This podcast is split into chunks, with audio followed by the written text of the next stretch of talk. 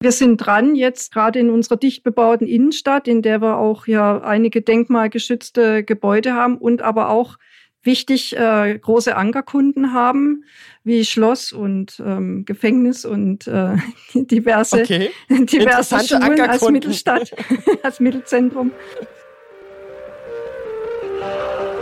Stadt sucht Wärme. Der Podcast über den Weg zu klimafreundlichen Wärmenetzen in der Stadt. Produziert von der Deutschen Umwelthilfe.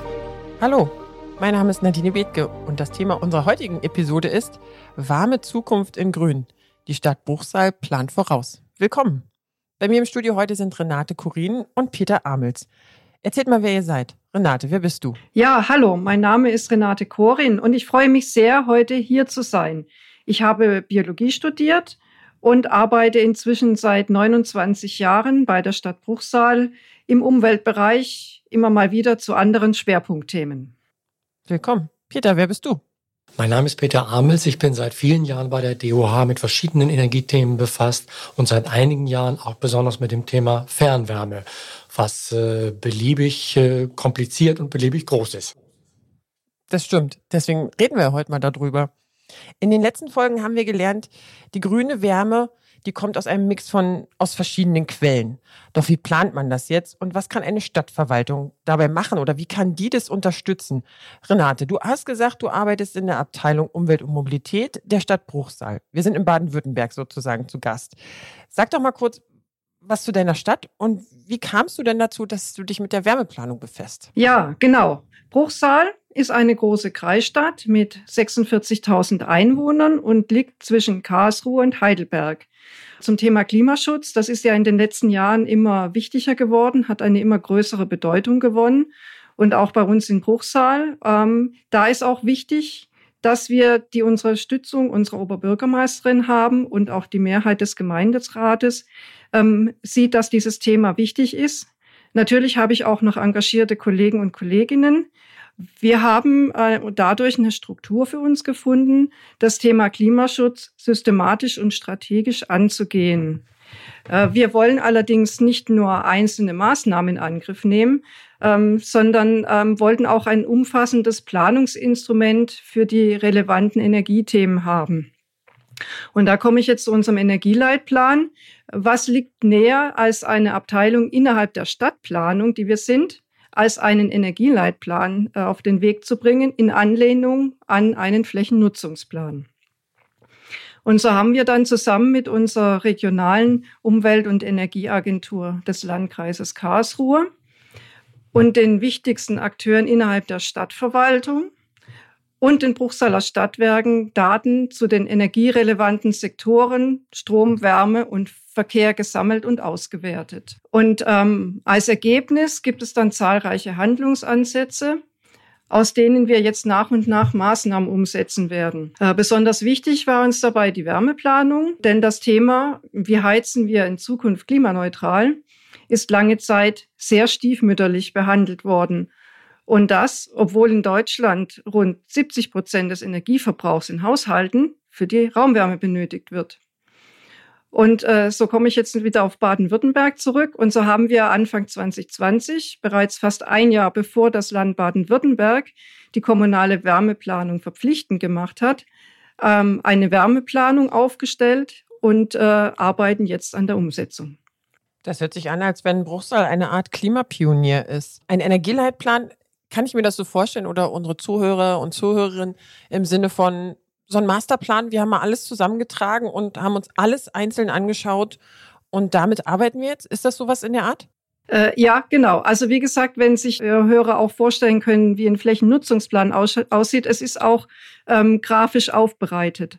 Also wir haben einen Webtool, einen GIS-basierten Webtool, in dem ähm, all diese gesammelten Daten ausgewertet sind und dann in Karten dargestellt. Und äh, das erleichtert natürlich ähm, sehr, äh, äh, zum Beispiel gerade bei der Fernwärmeplanung, denn da geht es ja darum, Leitungen zu verlegen, ähm, zu gucken, wo solche, wo das wirklich äh, sinnvoll ist, ähm, ähm welche Maßnahmen wo gemacht werden müssen. Okay, sehr spannend. Ja, wir waren jetzt auch tatsächlich, dadurch, dass wir jetzt schon eine Wärmeplanung haben, ähm, haben wir auch mit an dem Leitfaden zur kommunalen Wärmeplanung des äh, Landes Baden-Württemberg mitgearbeitet. Okay. Ist Baden-Württemberg weit vorne, Peter? Ja, man muss in der Tat sagen, dass Baden-Württemberg mit seinen Wärmeplanungen bundesweit führend ist. Der Bund ist da noch längst nicht so weit oder die anderen Länder, wie man so will. Und es offenbart sich hier auch so ein gewisser Konflikt bei der hm, Umsetzung der Wärmewende, so möchte ich es mal nennen, dass einerseits zwar die Rahmenbedingungen für die Wärmewende auf Bundesebene gemacht werden, die Planung allerdings, wie man das genau umsetzt und wo nun was stattfindet, so wie Frau Corin das eben erzählt hat, die finden jeweils auf Landesebene, auf, auf Stadtebene statt. Und das ist eine Herausforderung, das abzustimmen. Und der Bund hat bisher die Förderbedingungen für grüne Wärme im weitesten Sinne eher auch stiefmütterlich behandelt. Da ist nicht ganz viel passiert. Das ändert sich allerdings gerade. Und insofern sind auch die Planungen und die Vorbereitungen, die Bruchsal jetzt macht und auch als Beispiel gebend ja auch dem äh, Landeswärmegesetz zur Verfügung stellt, schon sehr wertvoll für all die Länder, die noch nachziehen und die ja am Ende auch mit der gleichen Wärmeplanung äh, vorangehen müssen und äh, versuchen müssen, mehr als die Hälfte des Energiebedarfs, was wir in Deutschland haben, dann am Ende auch auf erneuerbare Füße zu stellen. Sehr spannend. Wir hören uns oder wir, wir, wir diskutieren gleich noch mal ein bisschen mehr zur Wärmeplanung. Ihr habt den Begriff jetzt beide ganz oft gesagt. Aber Renate, wie war es denn, als dieser Wärmeplan oder eure Wärmeplanung im Bruchsal sozusagen auf die Füße gestellt wurde. Was ist dann passiert? Wer hat sich dann um die Kommunikation des Ganzen gekümmert? Wer ist damit rausgegangen? Bist du denn von Tür zu Tür getingelt und, und hast die Geschichte der Wärmeplanung erklärt? Nein, also ganz, ganz so weit sind wir äh, tatsächlich äh, noch nicht. Äh, diese Wärmeplanung, äh, also auch so wie sie von Baden-Württemberg gedacht ist, ähm, äh, läuft über, über die Kommune und dort wird, da wird ein Büro dann beauftragt, äh, diese ganzen Daten zusammenzutragen und zu sammeln und natürlich auch mit ganz wichtigen Akteuren äh, das Ganze zu besprechen. Das sind in der Regel immer die Stadtwerke. Also wir in Bruchsal haben zum Beispiel auch eigene Stadtwerke. Ähm, das sind große Abnehmer, Landes äh, Gebäude zum Beispiel, gibt es ja auch in vielen Kommunen. Okay, das ist sozusagen erstmal eine Grundlage. Genau, das ist eine, das ist eine Grundlage und auf der muss dann entsprechend ähm, geplant werden. Und äh, das ist eben aber auch das, was ja so wichtig ist, dass, dass man sich innerhalb einer Kommune ähm, auch äh, mal merkt, ähm, was da auf einen Zukunft kommt und was es für, für Themen gibt, die angegangen werden müssen und äh, mit denen man sich äh, in Zukunft beschäftigen muss. Okay, aber kommuniziert werden muss das ja auch alles, Peter, oder? Das ist eigentlich der fast der wichtigste Punkt bei der ganzen Entwicklung, weil so viele Akteure zusammenspielen, die bisher nicht zusammengespielt haben und auch nicht zusammenspielen brauchten. Nehmen wir mal die Verwaltung oder die Stadt äh, an und nehmen wir mal ein paar Haus, ein paar Hauseigentümer an. Und jetzt soll die Wärme erneuerbar werden über eine Fernwärmeleitung zum Beispiel. Dann muss die Stadt ja überlegen, woher kommt denn eigentlich dann die grüne Wärme? Ist es Solarthermie? Ist es Geothermie? Und wenn es Solarthermie ist, dann muss sie schauen, gibt es irgendwo Flächen direkt in der Nähe von der Stadt, wo man ein Solarthermiefeld bauen könnte? Oder fällt das aus, weil andere Interessen von den Grundeigentümern dort sind? Muss man auf andere Lösungen gehen? Also schon die Vorbereitung der Lieferung von erneuerbarer Wärme bedeutet ein Zusammenspiel zwischen verschiedenen Akteuren, die bisher so nicht notwendig war. Insofern ist Kommunikation eins der ganz entscheidenden Bausteine für eine gelungene Wärmeplanung. Okay. Wärmeplanung, das Stichwort. Was muss man sich genau darunter vorstellen? Wie, wie kann ich mir das vorstellen? Wird da irgendwas vorgeschrieben? Sagt die Stadt dann zu jedem Hausbesitzer, welche Heizung er jetzt nehmen soll? Oder darf er sich noch selber entscheiden? Wie, wie, wie geht ihr da vor, Renate? Wie ist das bei euch im Bruchsaal gewesen? Oder wie macht ihr das jetzt? Ja, nein, also ein, ein Wärmeplan schreibt nicht vor, wie zukünftig geheizt werden soll. Ähm, da, das geht ja gar nicht. Äh, dazu haben wir gar nicht äh, die, äh, die rechtlichen Voraussetzungen. Ähm, er zeigt eben die Möglichkeiten auf. Und ähm, aufgrund äh, dieser ermittelten Daten zeigt sich dann zum Beispiel, in welchen Quartieren haben wir hohe Wärmedichten und dann lässt sich eben auch abgrenzen, ähm, wo zukünftig äh, vor allem Einzelheizungen sein werden und äh, wo in Zukunft äh, Wärmenetze eine gute Option sind. Entscheidend ist eben auch bei der Wärmeplanung die Darstellung der verfügbaren klimaneutralen Wärmequellen. Es ist gerade auch schon gesagt worden, äh, wir müssen uns Gedanken drüber machen, wo können Heizzentralen entstehen? Ist Abwärme nutzbar? Gibt es die Möglichkeit für oberflächennahe Geothermie? Die ist zum Beispiel gerade für Leute, die eine Einzelheizung brauchen, wichtig. Ähm, oder gibt es äh, die Option Tiefengeothermie äh, für, für Wärmenetze zu nutzen? Und ähm, gerade in dicht bebauten Gebieten sind ähm, heizzentralen Standorte nicht so ganz einfach zu finden. Deshalb müssen die, sollten die eben schon sehr frühzeitig mitgedacht werden. Aber den muss man, das muss man sich dann eben auch alles ähm, sichern oder es muss einfach klar sein, dass, dass äh, da äh, mal was gebraucht wird. Und ähm, das ist eben das, äh, das Wichtige, dass äh, man jetzt frühzeitig, rechtzeitig äh, miteinander spricht ähm, und äh, die Voraussetzungen schafft, um, um solche Wärmenetze bauen zu können die äh, Aufgabe, die Herausforderung reicht ja noch weiter.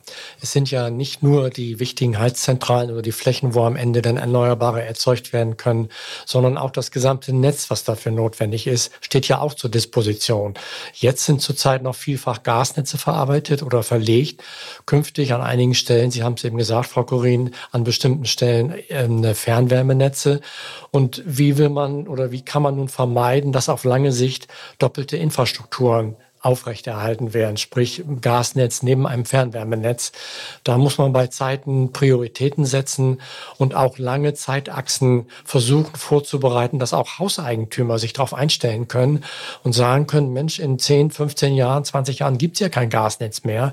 Bis dahin muss ich eine andere Lösung gefunden haben, um mein Haus, mein Gebäude zu dekarbonisieren, CO2-frei zu bekommen. Und diese Kommunikation, die ist, äh, so nehmen es wir, war bei vielen Hausbesitzern noch gar nicht angekommen. Das dass sie auch innerhalb der nächsten gut 20 Jahre ihre Gebäude grün bekommen müssen. Da liegt auch eine Herausforderung dieser gesamten Planung, äh, nicht den Eindruck zu erwecken, die Gebäudeeigentümer, die sich da nicht kümmern, sind fein raus, sondern die sind am Ende vielleicht noch viel mehr in, der Verantwortung, Lösungen zu finden und äh, das alles zu kommunizieren. Das ist die Aufgabe. Okay, das heißt, im Endeffekt soll die Wärmeplanung auch dazu beitragen, mehr oder weniger viele Investitionen in eine Infrastruktur zu vermeiden. Interessant. Aber wir wissen doch alle, Pläne sind doch gut und schön. Das hat ja immer alles was. Ich mache einen Plan und dann wird er fünfmal umgeworfen. Wie, wie ist das denn? Ich habe mich ein bisschen belesen. In, in Bruchsal ist das ja so, in der Südstadt sind dann das neue Wärmenetz, sind, die sind, ist man angeschlossen, die öffentlichen Gebäude mit 90 Prozent klimaneutraler Wärme. Das ist ja schon mal schön. Und dann hat man das den künftigen Nutzern, hat man das denen geschrieben?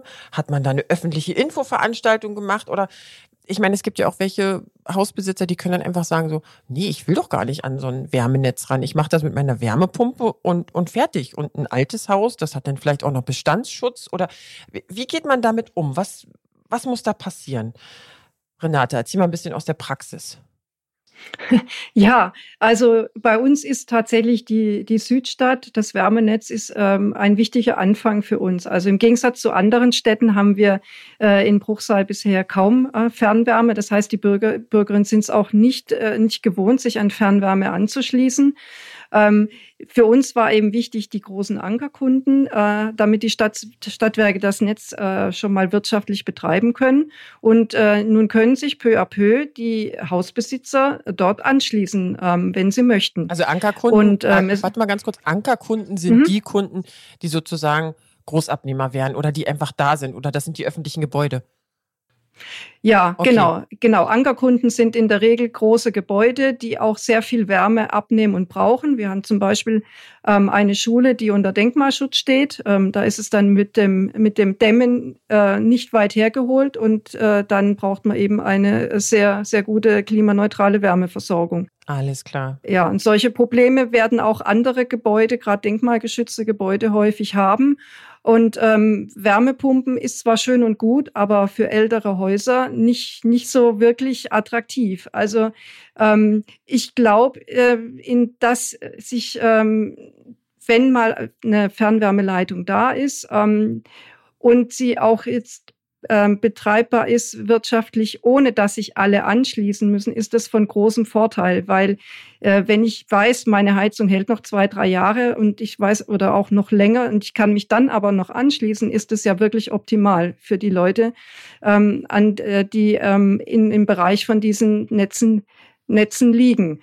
Äh, denn ältere Häuser mit Wärmepumpen zu versorgen, ist auch nicht so ganz ohne. Peter, welche Erfahrung hast du bei der Umsetzung der Wärmeplanung gemacht? Sie ist sehr komplex, vor allen Dingen, weil es eben so unendlich viele private Hauseigentümer gibt, die auch andere Interessen verfolgen, sagen wir es mal ganz neutral. So, und äh, es wird zu einem ganz wichtigen Teil notwendig sein, gute Beispiele zu schaffen, dass die Fernwärme absolut konkurrenzfähig ist zu den gebäudeeigenen Heizungen und auch noch einen Mehrwert über eine mögliche Umweltfreundlichkeit bietet, so dass die Hauseigentümer von sich aus, aus wirtschaftlichen Gründen dazu übergehen, darüber nachzudenken, sich ans Fernwärmenetz anzuschließen, so wie Sie es eben auch eben gesagt haben, Frau Corin, dass es dann so nach und nach die Privaten mitzieht. Wenn das attraktiv ist und wenn es einfach ist, kann ich mir sehr gut vorstellen, dass das funktioniert. Aber ich fürchte auch, dass man da jeden Einzelnen abholen muss und äh, mit, äh, mit äh, motivieren muss. Und dann hilft natürlich nichts besser als das gute Beispiel, das gute, die guten Erfahrungen der Nachbarn, die das auch schon gemacht haben und darüber dann auch immer mehr Leute für ein, für ein grünes Fernwärmenetz mit motivieren zu können. Also ich glaube aber sogar tatsächlich, dass äh, wir in Zukunft ähm, eher das gegenteilige Problem haben werden, dass sich mehr Leute, mehr Hausbesitzer an ein Wärmenetz anschließen wollen, als schon die entsprechende Infrastruktur da ist. Äh, denn wir sehen ja jetzt äh, durch den äh, Krieg in der Ukraine ausgelöst, äh, was mit den Gaspreisen passiert und die Angst, dass eventuell kein Gas mehr da ist. Vor allem für mich ist noch ein bisschen eine ungelöste Frage, schaffen wir den Ausbau der Wärmenetze so schnell, wie es eventuell notwendig ist. Sie sind weiter in, in Baden-Württemberg, Frau Korin, mit all diesen Überlegungen und all diesen Betrachtungen. Der Konflikt in der Ukraine ist ein Gamechanger, das muss man schon sagen, weil jetzt auch mal doch bewusst wird, hey, ob wir nun ewig Gas zu den Preisen kriegen, ist nicht so ganz klar. Aber dass es konkret dazu führt, dass die Leute aktiv auf sie zugehen, das finde ich bemerkenswert. Das haben wir so noch nicht wahrgenommen, dass da mehr Nachfrage besteht, als es bisher der Fall war. Okay, das Stichwort waren gerade noch Infrastrukturen, die letztlich auch erst noch geschaffen werden müssen, wenn ich das richtig verstanden habe, Renate, dass teilweise die Leute überhaupt noch nicht an einem Netz angeschlossen sind. Aber dann gibt es dann nicht wieder diesen Anschlusszwang und dieses, diese lange, lange Verpflichtung, dann auch diese Wärme abzunehmen? Wie, wie ist denn das im Bruchsal geklärt? Ja, ähm, Anschlusszwang haben wir äh, nicht nur in einem Neubaugebiet, äh, wo wir dann auch Eigentümer der Fläche waren. Da, da hat man das dann gemacht. Ah, okay. Ähm, in Bestandsgebieten ähm, machen wir das nicht. Ähm, auch die Ausgestaltung unserer Verträge ist jetzt tatsächlich Sache der Stadtwerke. Ob lange Vertragslaufzeiten jetzt wirklich ein Problem sind, ähm, also ich sehe das eher als Gegenteil. Ähm, die Fernwärme ist komfortabel. Die Wärmeversorgung ist langfristig gesichert und ich muss mich weder um Heizungswartung noch um Heizungstausch kümmern. Das ist ein wichtiges Argument. Peter, wie siehst du das? Ja, in der Tat ist die Planung äh, für Wärmenetze hat viele, viele positive Seiten. Und äh, ich denke auch, dass jetzt durch die Nichtmehrverfügbarkeit des Gas äh, einfach die Chancen für Hausbesitzer besser sind, sich an größere Lösungen anzuschließen, als selber was zu suchen. Vor allen Dingen dort, wo es eben enge begrenzte Gebiete sind und wo nicht eine Wärmepumpe beliebig, äh, beliebig viel in einem Hinterhof stehen können oder auch beliebig viel Geothermie betrieben werden kann, kann Wärmenetze oder können Wärmenetze mit Sicherheit eine Alternative sein ja, ich bin da eigentlich auch so jetzt einigermaßen optimistisch, dass sich da in diesem Feld noch eine ganze Menge ändern wird. Das heißt aber letztlich, im Endeffekt muss jedem, der irgendwie an die Wärme angeschlossen ist oder eine Wärmepumpe hat oder jetzt noch einen alten Ölkessel, hoffentlich nicht, so viele im, im Keller zu stehen hat, der muss einfach seine Wärme anfassen, die muss grün wärmen und die muss 2045 einfach mal spätestens klimaneutral sein. Das ist die große Herausforderung. Ist es doch letztlich egal, ob es ein Fernwärme ist oder eine Wärmepumpe. Sehe ich das richtig? Mir egal, wer zuerst antwortet. Renate. Jein. Also okay. es braucht Material, es braucht Leute, die das machen und ja. Und äh, da ist wirklich noch ganz viel zu tun. Ähm, Deshalb äh, ist es ja auch so wichtig, jetzt schon frühzeitig damit anzufangen, so früh wie möglich die ersten Wärmenetze zu machen. Ähm, sei, und wenn es erstmal nur kleinere Bereiche, kleinere Inseln sind, die man dann äh, zu einem späteren Zeitpunkt äh, miteinander verbinden kann. Ein Vorteil bei den neuen Netzen ist sicherlich, dass sie ja wesentlich besser isoliert sein können und daher mit wenig, we deutlich weniger Verlusten fahren können, als es die alten Netze, die in den 60er Jahren gebaut worden sind, tun können. Insofern ist auch das äh, doch ein gewisser Standortvorteil, wenn jetzt erst neuer oder neuer, ich sage nicht ganz neu, sondern neuer gebaut wird um damit dann auch das, die, die Fernwärme insgesamt äh, attraktiv sein zu lassen. Ja, ja, ja, stimmt auf der einen Seite, ja. Okay. Ähm, auf der anderen Seite ist es halt dann aber auch eine Zeitfrage. Wie viele Kilometer Fernwärme müssen denn gebaut werden? Also wie viele neue Leitungen? Und richtig. Ja, und wie schnell kann das gehen? Das sind also noch so so Fragen da. Ja, wer, wie viel Förderung gibt's dann da dazu? Ähm, kann man es verbinden mit, keine Ahnung, das wäre natürlich wirklich äh, sehr gut. Das haben wir jetzt in der Südstadt zum Beispiel gemacht. In dem Teilbereich haben wir dann den Gehweg erneuert und den Fahrradweg dann äh, dort mitgebaut. Ähm, oder ist es mit, äh, mit Digitalisierung zu verbinden? Ähm, wenn da jetzt äh, entsprechende Maßnahmen anstehen, würde es natürlich absolut Sinn machen, ähm, dort dann eben auch gleich, wenn es wirtschaftlich ist, äh, Fernleitung mit zu berücksichtigen. Äh, nur muss das halt dann alles entsprechend miteinander koordiniert sein. Okay, das heißt sozusagen, Fernwärme kann die bessere Option sein zu einer Einzelheizung im also im stark bebauten Gebieten. Ihr sagt aber jetzt nicht, eine Wärmepumpe ist schrecklich, weil es im ländlichen Gebiet viel einfacher ist, weil man da keine Leitung hinlegen muss. Oder müssen wir überall Fernwärme jetzt hinbringen? Ist das etwas, wo ihr sagt, so das muss jetzt unbedingt sein. Überall grüne Fernwärme. Nee, nee, wenn die Anschlussdichte zu gering ist, dann sind die Leitungskosten einfach zu hoch und auch die Verluste letztlich über Alles lange klar. Strecken, die sich ja auch dann aufsummieren, machen dann einen sinnvollen Betrieb nicht mehr möglich. Da wird man nach wie vor über Einzelhauslösungen nachdenken. Aber wenn die weit genug auseinanderstehen, dann geht das ja auch. Dann kann ja auch durch eine Luftwärmepumpe da laufen. Und äh, das ist nicht das Problem. Im dicht bebauten Raum, da wird das eng. Alles klar. Das wollte ich jetzt nur noch mal geklärt haben, weil ich habe so ein bisschen jetzt befürchtet, ihr sagt so, eine Wärmepumpe geht gar nicht. Nein, das hängt wirklich von den Umständen ab. Es ist Stadt, es ist Land, es ist eine vorhandene Leitung, vorhandenes Netz. Da muss man überall drauf gucken. Was hat denn die Wärmeplanung jetzt in Bezug auf eure Fernwärme in Bruchsal konkret schon ergeben? Baut ihr jetzt ein neues Netz, Renate? Ja, ja, also wir, wir, sind, äh, wir sind dran jetzt äh, gerade in unserer dicht bebauten Innenstadt, in der wir auch ja einige denkmalgeschützte Gebäude haben und aber auch wichtig äh, große Ankerkunden haben, wie Schloss und ähm, Gefängnis und äh, okay. diverse, diverse Schulen als Mittelstadt, als Mittelzentrum. ja, und äh, das sind jetzt äh, die, die nächsten äh, Netze, die ähm, wahrscheinlich gebaut werden. Wir haben dann auch noch ähm, ähm, Ortsteile, einen, wo wir jetzt dann auch, ähm, der, das ist jetzt ein ganz anderer Fall, dort gibt es kein Gasnetz und ähm, da wollen wir jetzt auch versuchen, ein Fernwärmenetz aufzubauen, ähm, wenn entsprechend viele Bürger und Bürgerinnen mitmachen. Äh, dann funktioniert es auch, äh, wenn nicht die großen Ankerkunden da sind. Und da muss ich sagen, da haben wir jetzt auch schon eine, eine, eine erste Vorstellungsrunde gehabt. Da waren ganz viele interessierte Bürger da. Also da ist das Interesse sehr groß, sich an ein Wärmenetz anzuschließen.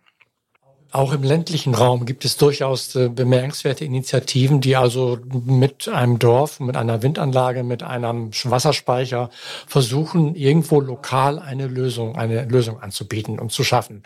Und dadurch, dass es überschaubare Größen sind, gelingt das auch an vielen Stellen sehr gut. Und auch die Erfahrungen dort sind gut, weil eben da auch von Anfang an ein sehr intensiver Kommunikationsprozess stattgefunden hat und so ein Wir-Gefühl entstanden ist. Und äh, da ist mit Sicherheit auch noch so einiges möglich, auch im ländlichen Raum mit der gemeinsamen Umstellung auf erneuerbare Energien auch dem, dem Zeitgeist zu folgen. Okay, also nicht nur die Stromwende erneuerbar, sondern auch die Wärmewende. Aber das heißt, letztlich muss man enorm koordinieren. Also man muss ja die Häuser gegebenenfalls sanieren, man muss da nochmal raufschauen, passt jetzt hier die Wärmepumpe hin oder ist es das Netz, was wir jetzt bauen müssen? Müssen wir ein Netz neu bauen? Müssen wir umbauen? Das ist ja ein gigantischer Aufwand, oder? Ja, und ähm, teilweise, wenn jetzt bei, bei bestimmten Eigentümern die Heizung jetzt gerade fällig ist, ja. können wir sie ja nicht vertrösten, dass man vielleicht in fünf, sechs Jahren ein Wärmenetz hat. Also mit diesen Themen werden wir uns definitiv auseinandersetzen müssen. ähm, was wir denen dann als eventuell als Übergangslösung anbietet oder ob sie halt wirklich dann doch eine Einzelheizung machen müssen, um sich dann erst vielleicht in 20, 30 Jahren noch anzuschließen. Äh, dann ja, es geht halt nicht alles auf einmal. Wir können diese Netze äh, äh nur peu à peu machen. Ja, aber in 30 Jahren ist ein bisschen zu spät. Wir müssen 2045 müssen wir klimaneutral sein, auch in unserer Wärme. Also da müssen Sie eine ordentliche Heizung jetzt reinbauen und bitte nicht den alten Gaskessel nur austauschen. Also ich hoffe, dass da auch die richtigen, die richtige Richtung gegangen und gedacht wird. Aber schauen wir mal, machen wir mal den Blick in die Zukunft. Was heißt das denn? Also was muss denn jetzt noch passieren? Wie, wie, wie macht ihr das beispielsweise im Bruchsal? Geht ihr auch zu anderen Kommunen und sagt, liebe Leute, wir haben hier gute Erfahrungen mitgemacht, wir gehen das jetzt an, komm, wir sind jetzt hier mal der Vorreiter, schaut euch das ab? Oder, oder auch Peter, was muss die Politik machen? Was sind denn die Dinge, die jetzt eigentlich so ein bisschen fehlen, um dann so Speed reinzukriegen? Renate. Äh, ja, also ähm, wir im Landkreis zum Beispiel, ähm, wir haben ja das große Glück, dass wir ein großes Tiefengeothermiepotenzial haben. Und äh, da ist äh, unser, äh, unser ähm, Landkreis mit unserer Umwelt- und Energieagentur dran, äh, diese, diese Wärme und äh, Strom kann man ja auch mit Tiefengeothermie erzeugen, ähm, über den ganzen Landkreis möglichst zu verteilen, dass eben auch andere davon im Landkreis profitieren können. Das wäre dann also eine, eine überregionale ähm, Bereitstellung von, äh, von Tiefengeothermie, Wärme und Strom. Äh, das ist ein großes Ziel und äh, damit könnten wir dann auch ähm, die Ziel 2045 hoffentlich erreichen.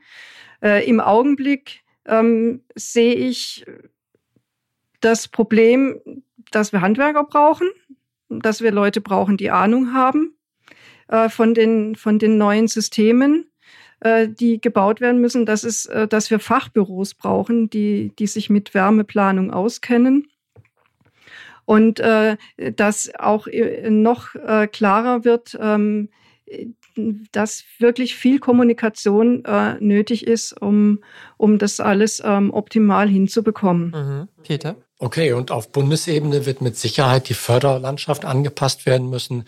Heißt konkret, dass diejenigen erneuerbaren Energien, grüne Wärme, die bisher eher stiefmütterlich äh, gefördert worden sind, mehr gefördert werden.